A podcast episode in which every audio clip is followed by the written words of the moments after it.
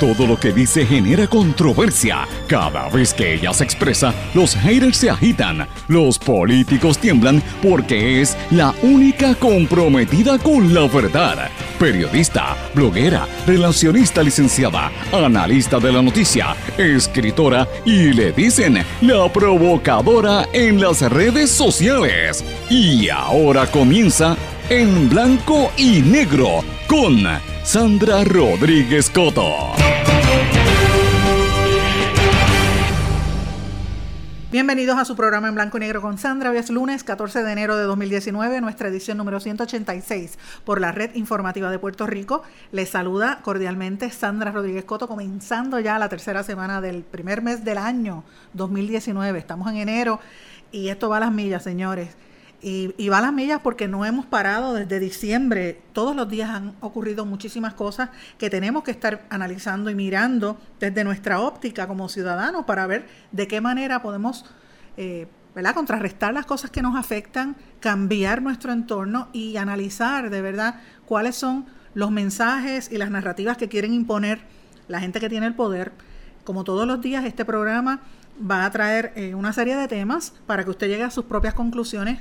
Lo que comento aquí es de mi entera eh, opinión, no, es, no corresponde a las opiniones de las emisoras que componen la red informativa, quiero dejarlo claramente establecido, porque es una opinión muy personal vista desde mi perspectiva como mujer trabajadora, madre jefa de familia, una persona que está en la calle abajo escuchando lo que dice la gente. Yo no estoy amarrada con ningún partido político, con ninguna ideología y con ningún sector. Sí, trabajo con grupos comunitarios y ustedes lo saben, yo lo digo públicamente. Así que me gusta ser transparente cuando hago las observaciones porque yo sé que ustedes lo aprecian y me gusta, como digo, decir las cosas como son. No estoy amarrada con nadie, a diferencia del resto de la gente en los medios de comunicación en el país, que hay muchos que están amarrados, no todos, pero, pero muchos lo están y ustedes lo saben. Así que hoy vamos a hablar un poquito de todo lo que ha estado aconteciendo durante este fin de semana y en el día de hoy. Evidentemente tenemos que hablar de la obra Hamilton, la puesta en escena de esa maravillosa obra, pero Hamilton se, se, transforma en un escenario político. Más allá de promover el arte, se ha convertido en una demostración del poder demócrata, de los demócratas en Puerto Rico y los norteamericanos que, que han venido aquí. Pero hoy vamos a hablar de otros temas, aparte de este de, Hamilton, que evidentemente eh, tenemos que mirar lo que pasó esos primeros días desde la puesta en escena, cómo su creador, Lin Manuel Miranda, demostró a mi juicio su talento lo sigue demostrando, es un genio, porque no le queda la menor duda, pero eh, el, escenario es puramente político. Todos los demócratas que están aquí están midiendo fuerzas. El presidente Trump ya lo notó, se está quejando. Y mientras tanto, los puertorriqueños se quedan con las ganas porque la supuesta eh, lotería donde se habían rifado algunos boletos por 10 dólares, a la hora de la verdad, en el día de ayer, por ejemplo, y el anterior, pero particularmente en el día de ayer, muchísima gente fueron de diferentes partes de la isla y cuando llegaban no les honraron los asientos porque supuestamente eh, vinieron demasiados familiares de los congresistas que están en Puerto Rico y le dieron los, boletos a ellos. El productor, el amigo Ender Vega, lo ha negado, dice que es la compañía americana, lo cual el nombre no quiso decir cuál era, pero la realidad es que, imagínese que usted hace fila, porque conozco mucha gente que ha hecho fila de dos y tres horas cuando abrieron esto en la Universidad de Puerto Rico originalmente, y no, no lo consiguió, le cambian el, el venue, ahora es en Bellas Artes, y entonces usted tiene que someterse en esa, ¿verdad? En esa lotería a ver si se lo gana. Yo me sometí, lo, todo lo he estado sometiendo a ver si me consigo boletos para poder entrar, pero es difícil. Y evidentemente la primera noche se convirtió eh, en un mal gusto, mal, mal sabor para muchos de los que hicieron horas, filas de horas. Lo estuve escuchando y hablando con algunas de estas personas porque no les honraron los boletos que tenían originalmente para el estreno en, en la universidad sin embargo, sí estaban un montón de, personalidades y artistas, etcétera, en la primera noche.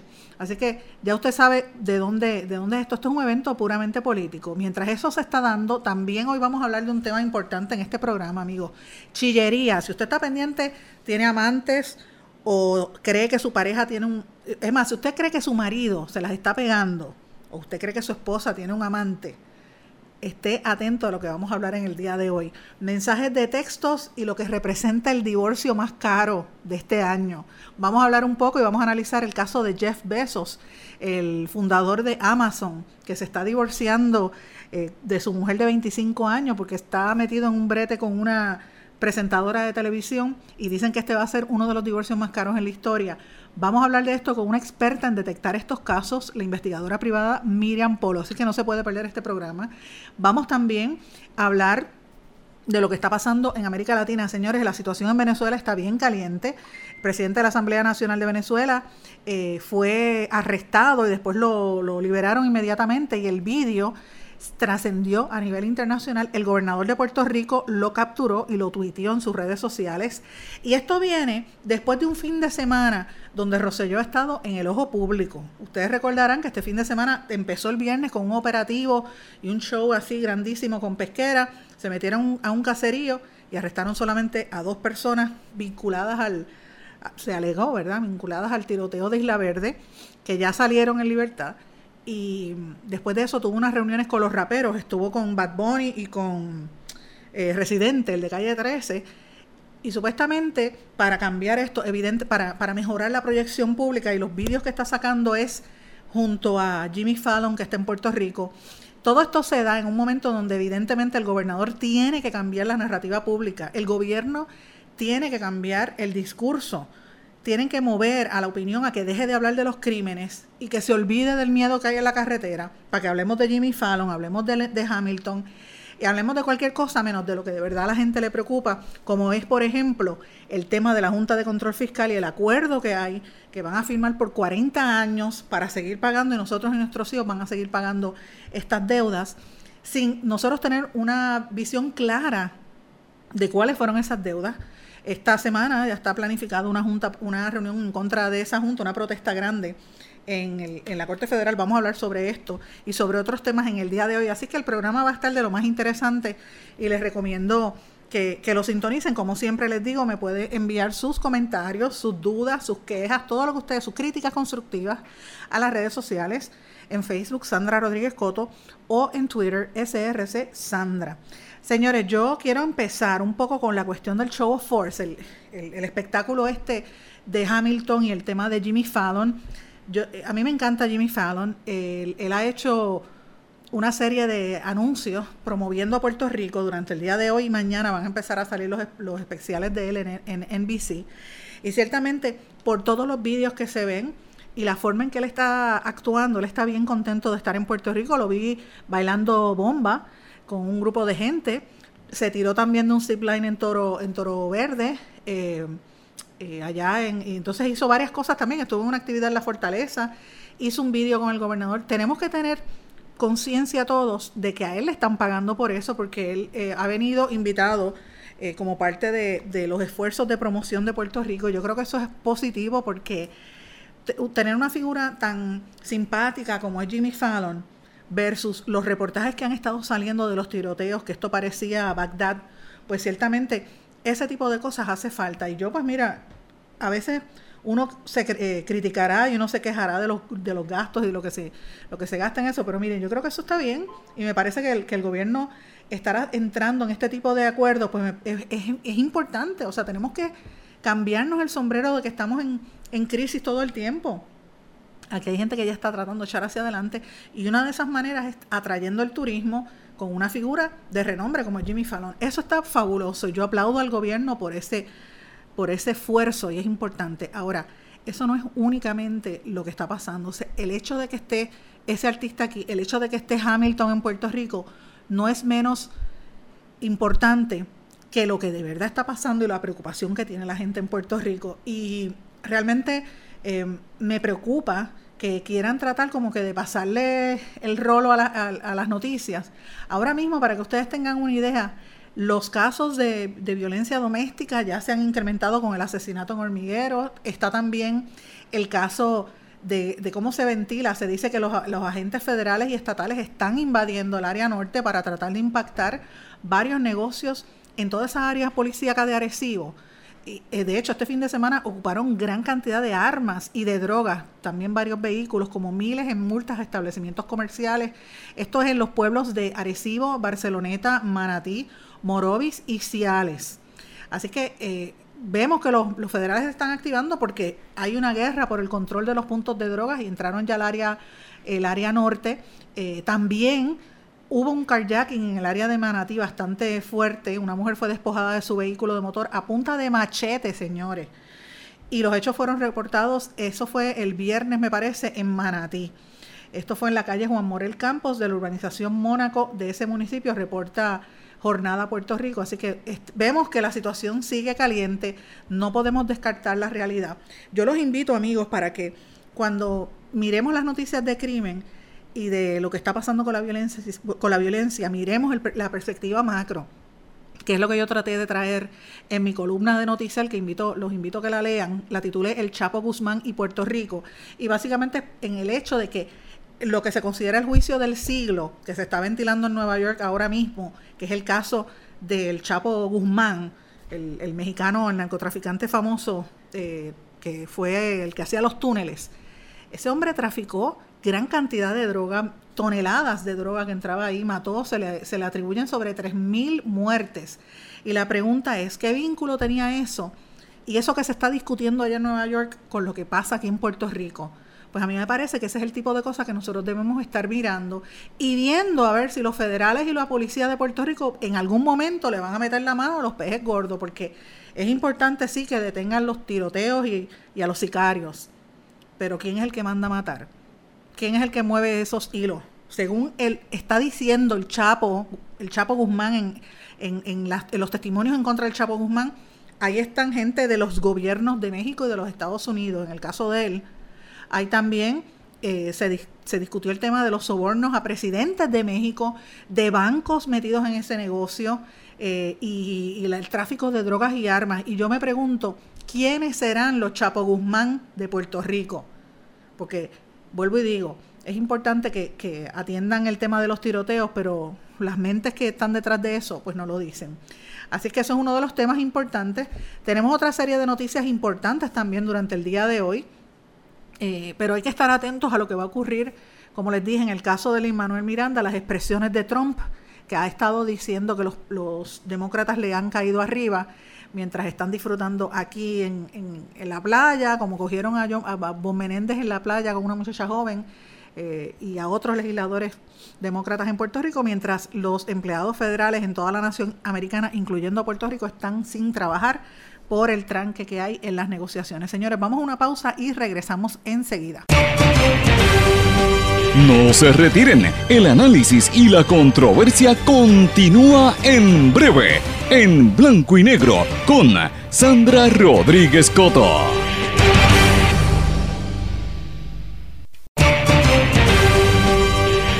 Y ya regresamos con el programa de la verdad, en blanco y negro, con Sandra Rodríguez Coto.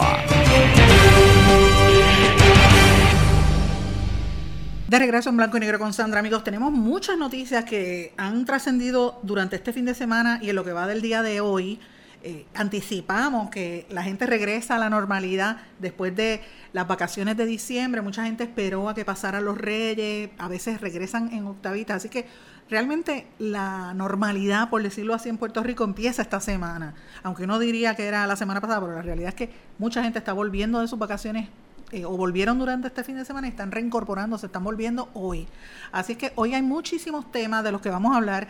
Voy a tratar de ir lo más rápido posible sobre algunos temas locales e internacionales que quiero discutir. Eh, quiero por lo menos mencionarle estos temas por lo menos para planteárselos y que usted pues busque información, si no me da el espacio, no me da el tiempo para discutirlo aquí, como siempre le digo, busque usted y llegue a sus propias conclusiones. Yo le voy a dar lo que yo creo que son temas importantes y le voy a decir algunos titulares eh, rápidos. Fuera Carlos Contreras de la dirección de la Autoridad de Carreteras. Después de tirarle la toalla en el caso de hostigamiento, el secretario del Trabajo, Carlos Saavedra, y la Procuradora de las Mujeres firmaron un acuerdo colaborativo. Eh, alerta la Procuradora por el primer feminicidio del año, Roselló anuncia acuerdo millonario para la planificación integral de las comunidades bajo el programa de resiliencia comunitaria. Como preámbulo a la protesta del miércoles, maestros jubilados harán vigilia frente al Tribunal Federal. Preocupados en la Junta por Acreditación de la Universidad de Puerto Rico ante la Carta de Middle States. Y el Partido Popular propone crear un nuevo cuerpo policiaco. Estaría integrado por agentes municipales y estatales que solamente intervendrían en la seguridad interna y prevención de los municipios. Eh, prevención en los municipios, debo decir, amigos. Esos son algunos de los titulares. Tenemos también información importante de América Latina que quiero incluir en este segmento. Obviamente lo que está pasando en Venezuela está cada día peor. Arrestaron a un líder opositor, vamos a hablar de esto. Pero volviendo aquí a Puerto Rico, comienzo con el tema de la autoridad de carreteras. El gobernador anunció varios nombramientos, de hecho anunció siete nombramientos en el día de ayer de diferentes mujeres a diversas posiciones en su equipo de trabajo y quedó fuera Carlos Contreras de la dirección de la Autoridad de Carreteras, que es una agencia que ustedes saben que está en quiebra. Parte del problema de la deuda de Puerto Rico se debe a eso. Así es que él se queda como secretario de Transportación, pero queda fuera de la Autoridad de Carreteras.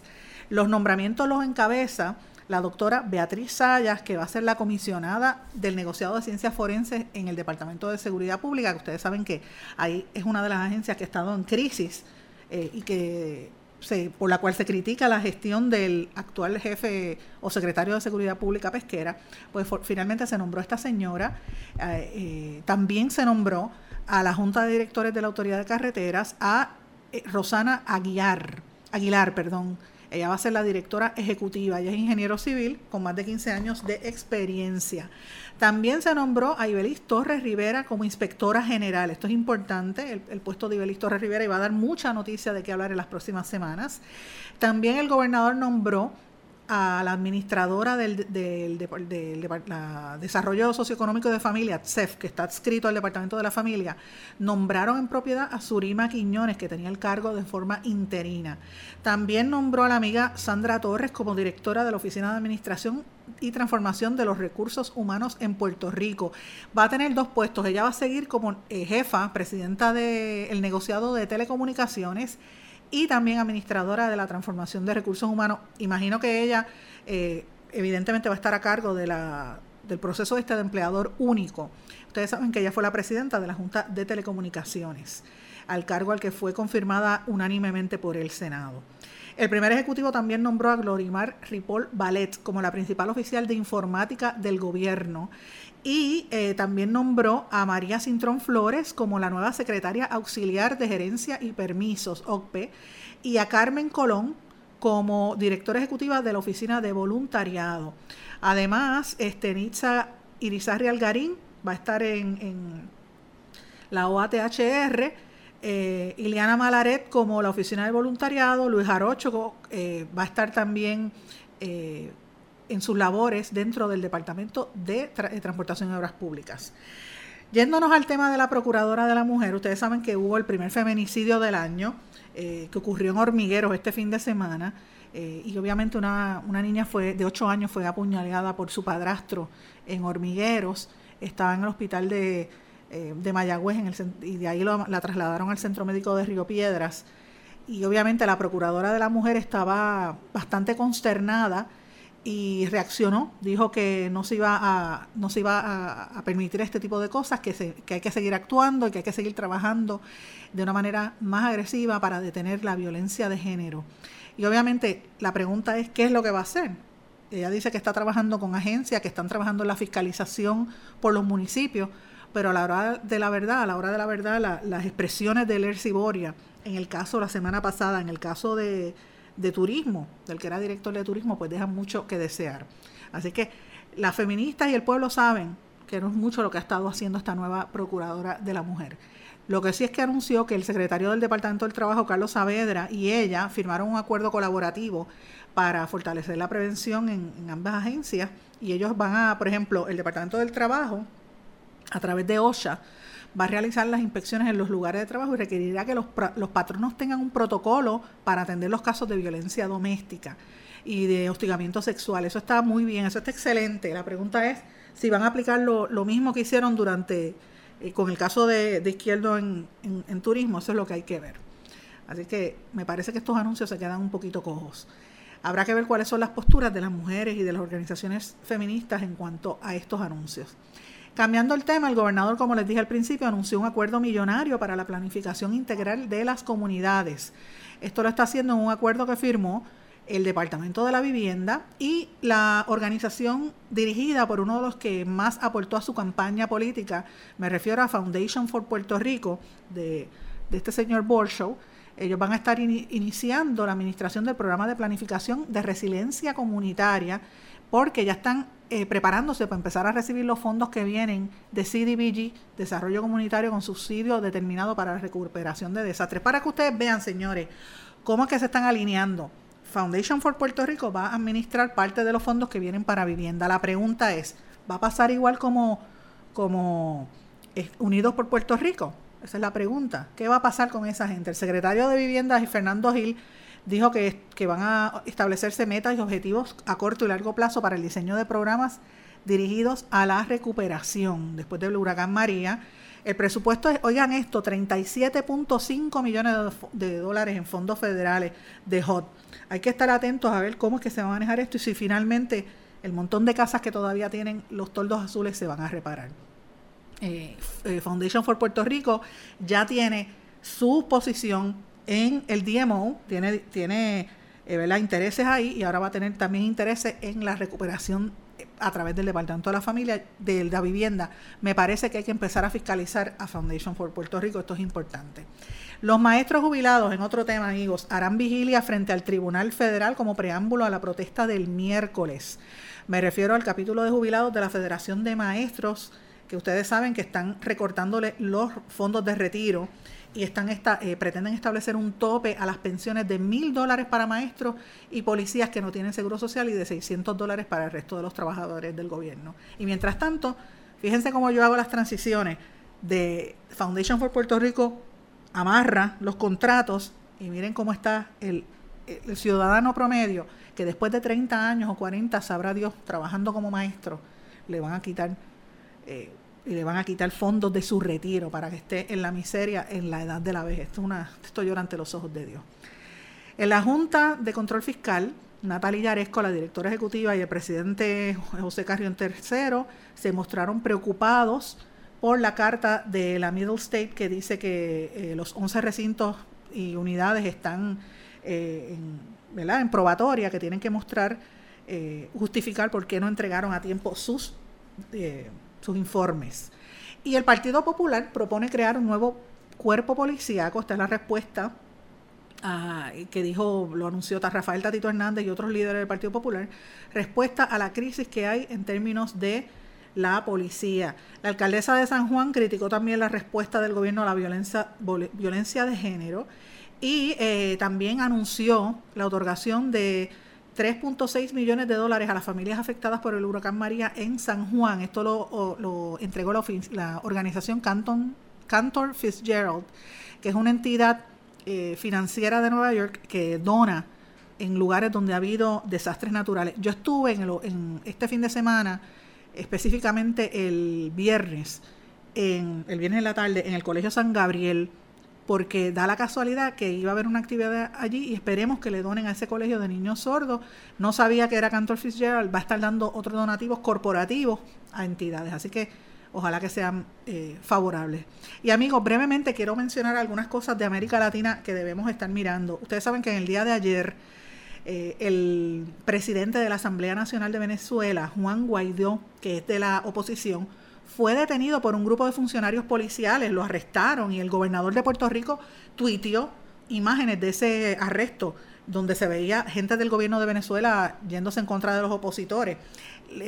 fue tan negativo la exposición pública que lo soltaron enseguida. El gobierno de Venezuela dice que destituyeron al jefe de de la Asamblea, al jefe de la policía, de, y, esto lo anunció el ministro de Comunicación de Venezuela, Jorge Rodríguez, porque supuestamente el, el arresto fue de manera ilegal. Sabrá Dios qué es esto, pero la verdad es que quieran o no, fue un show mediático que preocupó al mundo al ver cómo es que el nuevo presidente electo ya iba en contra de los opositores, como un mensaje para que tengan miedo.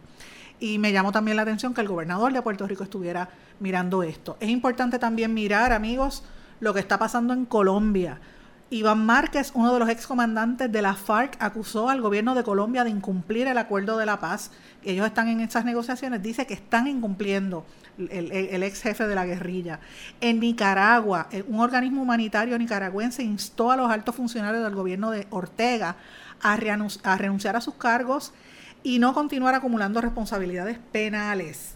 Y en El Salvador traspasará hoy a Bolivia la presidencia de la CELAC, de la comunidad de estados latinoamericanos y caribeños, eso es importante, y en Guatemala miles defienden con arte y consignas la permanencia de la Comisión Internacional contra la Impunidad en Guatemala, que este, está llevándose a cabo en estos días.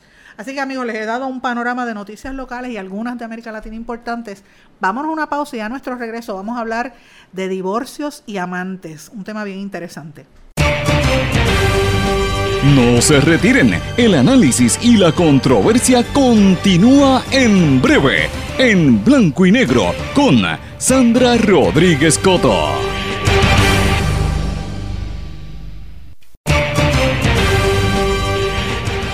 Ya regresamos con el programa de la verdad, en blanco y negro, con Sandra Rodríguez Coto. De regreso en blanco y negro con Sandra. Amigos, vamos a hablar ahora de un tema que ustedes se sorprenderán. No vamos a hablar de política, vamos a hablar de dinero, vamos a hablar de chillerías, vamos a hablar de divorcios y de todos estos temas interesantes. En estos días ha trascendido la noticia de que el hombre más rico del mundo, Jeff Bezos, se va a divorciar, anunció su divorcio de su esposa de casi 25 años de matrimonio, Mackenzie Bezos, que fue quien lo ayudó a levantar el imperio que hoy en día es Amazon. Y el divorcio se da porque iba a trascender públicamente unos vídeos y unos textos de una relación aparentemente eh, fuera del matrimonio que tenía Jeff Bezos con una amiga del matrimonio, eh, Lauren Sánchez, una presentadora de televisión de ascendencia mexicana. Eh, y obviamente, como ustedes saben, Bezos es, de, es cubano. Y obviamente han trascendido, originalmente lo sacó el National Enquirer, de que la ruptura no fue tan amistosa entre los besos, sino porque está esta relación fuera del matrimonio y están anticipando que él pudiese perder su posición como el hombre más rico del mundo porque va a tener que dividir la fortuna. Con nosotros se encuentra en línea telefónica una amiga de muchísimos años, una mujer a quien yo aprecio mucho y que conoce de estos temas porque toda, por muchos años ha estado trabajando en el campo de la investigación. Por eso la traigo, es una investigadora privada, mi amiga Miriam Polo. ¿Cómo estás, Miriam? Hola, saludos Sandra, sabes que el cariño y el respeto es mutuo, así que para mí es un placer estar contigo en el día de hoy. Pues agradezco tu participación. Es que yo quería que habláramos un poquito sobre el tema, la experiencia que tú tienes, porque yo sé que has investigado casos de gente bien prominente. Y casi siempre cuando viene un divorcio, eh, que, que, son este tipo de cosas, se contrata a un investigador privado. ¿Por qué? Mira, eh, cuando ocurren estas cosas, vamos a verlo desde el, desde el micro, ¿no? Hasta el macro vamos, eh, Jeff Bezos tiene millones y millones de dólares, pero vamos a pensar en que se da un divorcio entre Juanita y Pepito y que quizás el capital llegue a 100 mil dólares. La gente piensa que porque ese capital existe y la infidelidad existe, necesariamente la, la, persona que se siente ofendida o la persona que, que se siente en la deslealtad tiene que permitir que eso siga siendo la norma de su matrimonio, tiene que seguir siendo la norma de su vida. Y yo quiero dejarle claro a las personas que están legalmente casadas que ahí es que se constituye este tipo de situación que se llama adulterio. Todo lo que son los bienes gananciales, a menos que no exista un contrato de capitulaciones, pero todo lo que constituya sus gananciales, sus bienes gananciales, se van a mitad imitar. Y muchas ocasiones, Sandra, eh, hay muchas parejas de muchos años que deciden quedarse por el capital que tienen, porque no lo van a destruir, porque no van a permitir que la nueva paracaída que llegó recientemente, este, con muchos años menor que, que, que el señor vaya a disfrutar de un capital que por lo regular este señor lo hizo al lado de esta mujer que fue el que lo apoyó, que fue el que le dio el hit, que fue el que se chupó el hueso, como uno dice. Así dicen. Y, entonces se les hace difícil poder entender a estos señores cuando están en, señores y señoras, porque yo no quiero eh, ser tan enfática y, discriminar, ¿no? Diciendo que son solamente los señores. También hay mujeres en esta situación. Que ellos piensen que porque ellos son la cara, porque de quien siempre hablan es del señor fulano de tal, la señora no tiene exactamente los mismos derechos económicos y legales que tiene él y en ocasiones más, Sandra. porque hay muchos matrimonios que se ven en esta posición que deciden contratar un detective privado porque necesitan las pruebas tan y tan y tan contundentes. Yo le llamo el as bajo la manga. Para cuando ellos se ponen medios necios o se ponen medios difíciles, porque si hacen el pecado y si lo aceptan, pero no quieren pagar las consecuencias. Y las consecuencias a nosotras nos duele el corazón, pero por lo regular los hombres con mucho dinero o con poco dinero, pero que tenga que ver con dinero, les duele el bolsillo. De hecho, te iba a decir, en este caso en particular, hay, quienes estiman que la fortuna de Besos es de 146 mil millones, otros dicen que es un poco menos, pero la realidad es que, según Forbes, es el hombre más rico del mundo. Su esposa Mackenzie lo ayudó a llegar al poder y han trascendido unos mensajes de texto que él envió a la presentadora de televisión. Bien, yo digo, el relajo que le han formado este fin de semana, bien candente, dice, quiero leerte, quiero inhalarte, quiero abrazarte, quiero besarte los labios, te quiero, estoy enamorado de ti te amo muy pronto. Sí, en el buen boricua está enchulado. Está enchulado, muy pronto te mostraré mi cuerpo, mis labios y mis ojos, dice él. y dice, ¿sabes lo que quiero? Quiero emborracharme un poco contigo esta noche. No decaerme, solo un poco borracho. Quiero estar, hablar contigo y planear cosas, escucharte y reír. Básicamente quiero estar contigo. Y yo, ¿pero qué es esto? Él está enchulado. Y eso ¿Qué este señor? Eh, bueno, él, ya está en los 50, por ahí, cuarenta y pico alto. Este, que tampoco está tan, tan, tan, tan desmantelado como para que esté con él. Pero fíjate que este él era, él era, tenía el típico look de, de nerd y de momento empezó a hacer ejercicios y se puso, se pompió y como que ahora es el, eh, tú sabes, se afeitó la cabeza, está bien más joven, se ve mucho más joven que, que hace 10 años atrás, la esposa también. Pero entonces, Sandra, pero diste un punto, ejercicio. Ejercicio. Y eso, y eso es uno de los indicadores que a, rasgos, a generalización, eh, indica que hay un, fundillito por, rondeando. Exacto, están, están, están buscando otra cosa. Entonces, eh, te, hago este, esta introducción porque quería preguntarte, ahora mismo el tema de las redes sociales y, el tema de los mensajes de texto son este prácticamente los chotas de este tipo de relaciones extramaritales, ¿verdad? Ustedes los investigadores, ¿cómo, cómo identifican eso? o les, es útil ese tipo de mecanismo para, para corroborar. Sí, es evidencia, es evidencia y evidencia contundente, porque por lo regular eh, ningún mensaje sale por el ups de que no quise hacer daño. Todo mensaje de este tipo que, eh, que está siendo propagado, le dieron share y demás, viene eh, con toda la intención, la mala intención y el veneno de que la gente lo sepa. Imagínate. Posiblemente por mucho tiempo eh, estoy asumiendo porque realmente no sé cuánto tiempo llevaba con la persona y nada por el estilo. Pero las personas cuando se meten en una relación extramarital, el esposo por lo regular dice, no, yo no voy a dejar a mi esposa, yo me voy, yo, yo quiero seguir con mi matrimonio, yo no quiero que ella se afecte. Y día tras día comienza una relación con esta amante, que, eh, que el amante la está jurando y le está perjurando que ella se conforma con el espacio de tiempo que le va a brindar y que ella está conforme con lo que, se, con lo que está ocurriendo y que ella no va a perjudicar ese matrimonio. Hasta el día que se da cuenta que es un buen negocio y vamos a pensar que quizás se enamoró porque también nos podemos enamorar. Eh, eh, no es la primera ni va a ser la última que ocurre este tipo de situación, pero entonces empieza a reclamar, empieza a exigir cosas que obviamente por este señor estar casado no le puede brindar.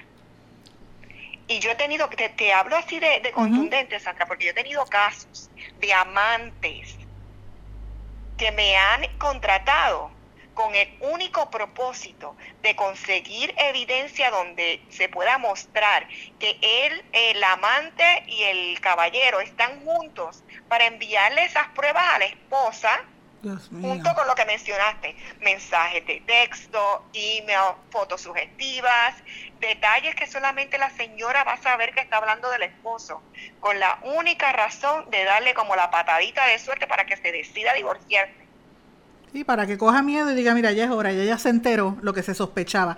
Y ahora te, hago una pregunta, cuando uno está en una relación eh, y tú sospechas que tu pareja te está haciendo infiel, ¿hay algunas estadísticas, algunas características que tú puedas mirar? Mira, de primera intención ya la sospecha es una característica. Ok, sí, es verdad. el, instinto, y, ahora voy a hablar con la chica definitivamente, porque nosotras tenemos eh, ese corazón instintivo, ¿no? Un poquito más desarrollado. Solamente con tú mirar a una persona y que es tu pareja, que es tu compañero de vida, y tú te das cuenta que hay una mirada, hay un gesto, te evita, eh, tú dices, mm, aquí hay algo distinto. Y casi siempre uno dice, me estoy volviendo loca, este no puede ser, me estoy sugestionando, pero a eso le traes el ejercicio, como lo mencionamos ahorita, cambios drásticos de, de, alimentación, cambios drásticos de vestimenta y mayormente la vestimenta que ellos empiezan a cambiar es la ropa interior. Y, hombres y hombres que por lo regular eh, las esposas le compramos la ropa interior, el perfume y todo, ya no quieren que seamos nosotras. O sea, ellos quieren escoger el, la ropa interior de ellos, los perfumes de ellos y cambiar el estilo, es lo que tú me estás diciendo. Totalmente. Ya lo que la, lo que era rutina, ¿no? De que trabajo de 8 a 5, no, ya eso, ya eso cambió. A veces o me voy más temprano en la mañana, madrugo más, o sencillamente siempre hay una reunión, siempre hay un asunto, siempre hay un brete después de horas de, de oficina y lo que se convierte son a 4, 5, 6 horas después. Y esas 5 o 6 horas después en la tarde, cuando digo después en la tarde, ya en horas que, la, que, que cerramos oficina, se convierte cada vez a más eh, horas, a más tiempo. Empieza a hablar de lugares, de comidas, de momentos, de, de, ropa, de todo distinto a lo que estaban acostumbrados. Miriam, Miriam, vamos a hacer una pausa y a nuestro regreso vamos a continuar con esto porque yo sé que muchas personas nos van a estar escuchando este segmento. No te vayas, vamos a una pausa. No se retiren, el análisis y la controversia continúa en breve, en blanco y negro, con Sandra Rodríguez Coto.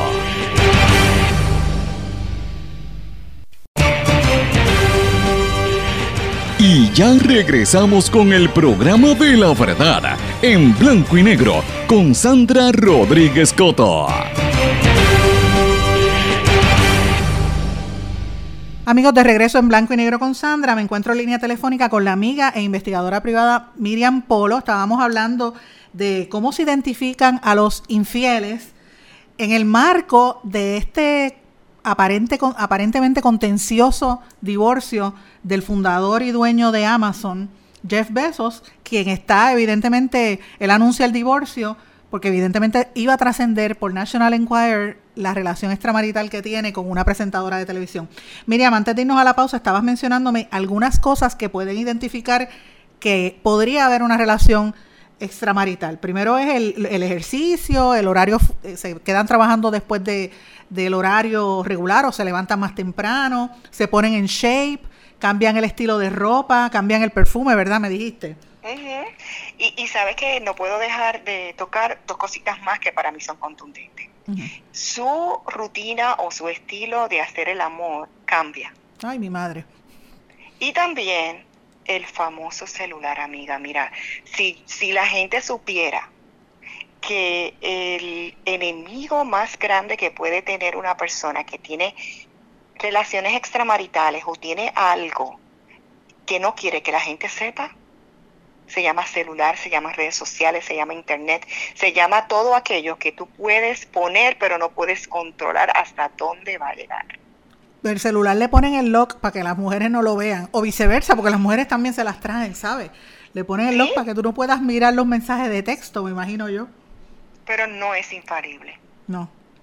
No, no lo es. Mira, sí, yo pienso que, que, que las mujeres, mayormente, las chicas que vienen donde mí, hace rato que observaron cómo es que van a desbloquear el teléfono.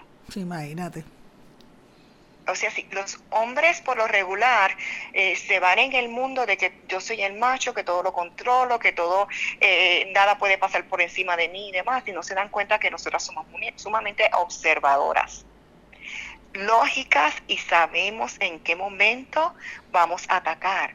En el caso de besos, yo estoy eh, inclinada a pensar que cuando esta señora él, le tiene que haber confesado lo que quizás ella sabía hace mucho tiempo, pero él le tiene que haber confesado, mira fulanita, me están, este, quizás lo estaban extorsionando, que es por lo regular lo que ocurre, como dije ahorita, de lo micro a lo macro, Siempre hay alguien que se quiere beneficiar del, del error que cometiste para, para, para sencillamente hacerte temblar y la gente tiene miedo a que sus actuaciones que saben que son ilícitas salgan a la luz.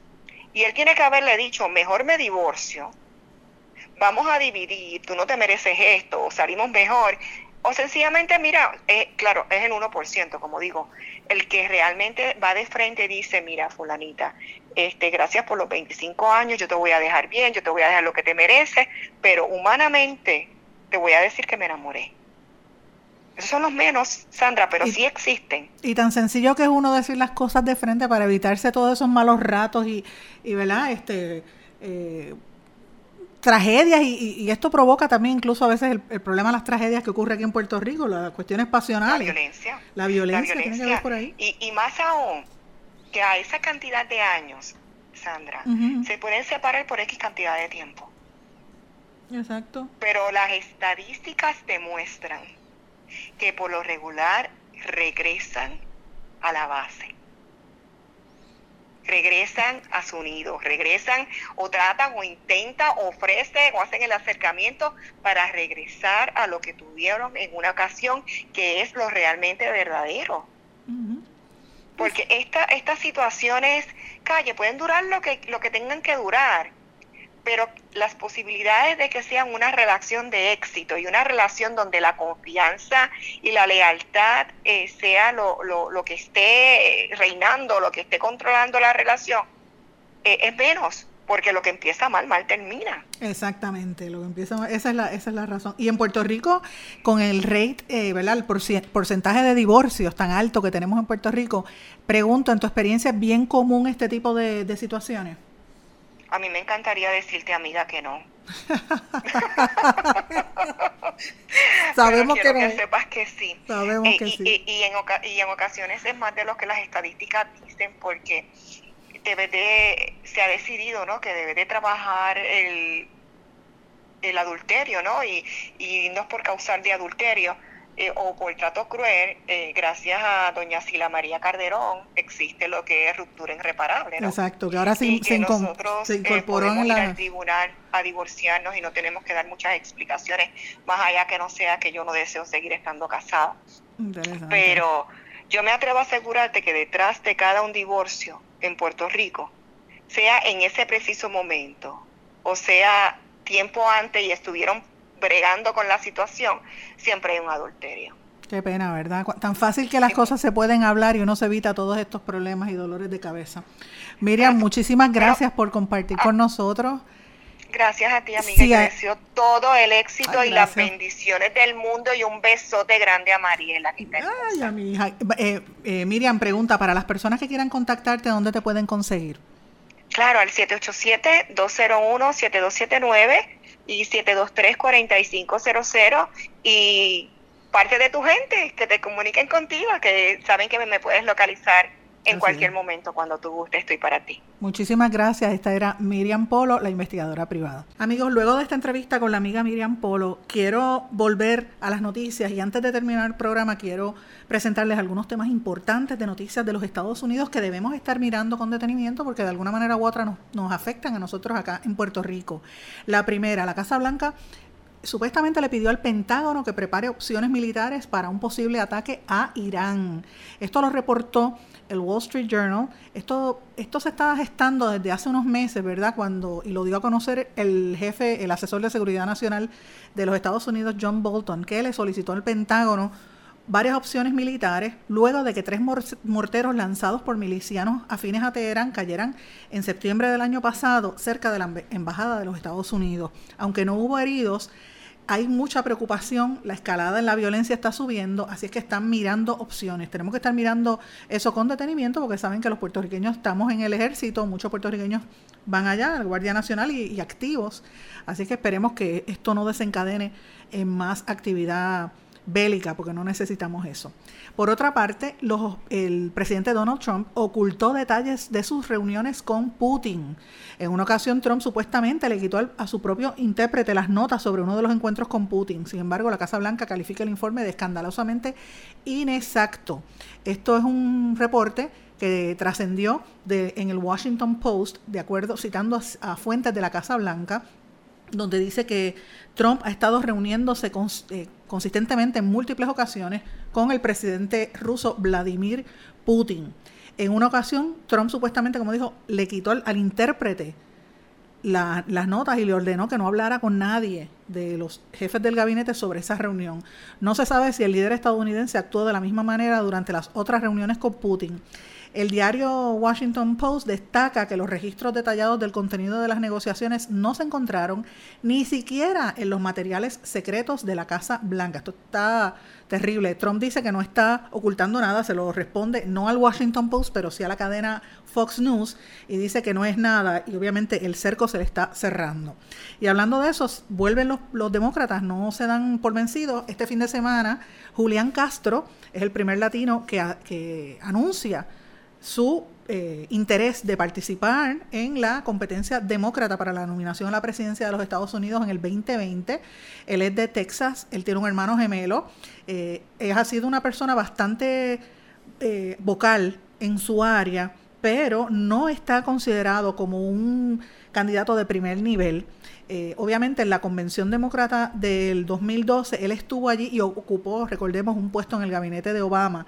Sin embargo, el que ven como un potencial candidato con mayor posibilidad es otro demócrata, Beto O'Rourke, que posiblemente se postule. También ha salido la posibilidad de que el ex vicepresidente bajo Obama, Joe, eh, Biden, eh, busque la, nominación, al igual que Elizabeth Warren, que es una de las candidatas. Así que hay que ver, todavía mm, falta tiempo, ya los demócratas están desesperados por ver quién va a competir contra Trump. El presidente Trump advierte que el cierre federal podría prolongarse mientras toda esta discusión se da seguimos con el cierre y el tranque con el gobierno, eh, el gobierno federal. Los empleados no están recibiendo paga. Funcionarios del FBI dicen que esto atenta contra la seguridad nacional y mientras tanto el, presidente de los Estados Unidos insiste en que si no le dan el dinero para poner el muro que lo calificó, eh, se va a, crear esta crisis humanitaria como él, él, lo calificó, así que esta situación está cada día más tensa. Con esto, señores, me despido, no sin antes decirle que estos son algunos titulares, hay muchas otras noticias locales e internacionales que debemos estar mirando y como todos los días les sugiero, busque información, llegue a sus propias conclusiones, pero no le crea a una sola persona, créale a todos. Usted llegue a sus propias conclusiones y agradezco la sintonía, sé que siempre están atentos a lo que decimos en este programa por los mensajes que recibo. Muchísimas gracias a la gente que me encontró este fin de semana también. Gracias por estar en sintonía con En Blanco y Negro y con la Red Informativa de Puerto Rico. Me despido, será hasta mañana. ¿Se quedó con ganas de más? Busque a Sandra Rodríguez Coto en las redes sociales o acceda a en blanco y porque a la hora de decir la verdad solo hay una persona en la cual se puede confiar. Sandra Rodríguez Coto en blanco y negro.